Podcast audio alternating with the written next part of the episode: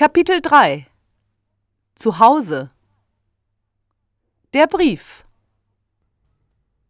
Ich bleibe noch ein Jahr in Ingolstadt.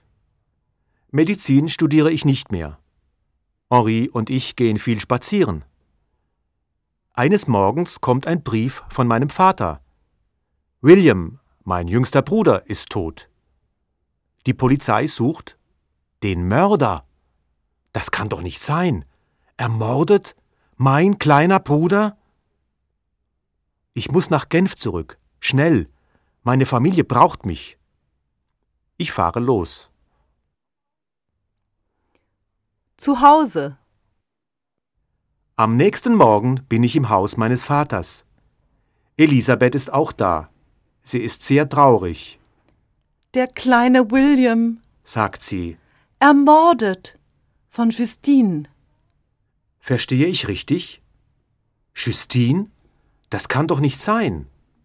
Justine ist die Kinderfrau. Sie liebt Kinder über alles. Doch, Justine ist weg. Die Polizei sucht sie noch. Dann erzählt Elisabeth mir alles. Am Sonntag machen wir, wie so oft, einen Spaziergang am Mont Blanc. Auf einmal sehe ich William nicht mehr. William, wo ist der Junge? Frage ich Justine. Aber auch Justine weiß es nicht. Wir suchen und suchen. Dann finden wir ihn. Tot. William. Sie spricht nicht weiter. Am Mont Blanc. Ich will sehen, wo es passiert ist. Mein kleiner Bruder. Es ist sehr kalt. Es schneit. Ich gehe den Weg entlang.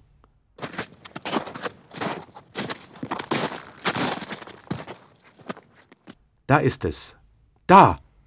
Auf einmal sehe ich es. Sie, die Kreatur. Da steht das Monster, das Ding aus meinem Labor. Es sieht mich an.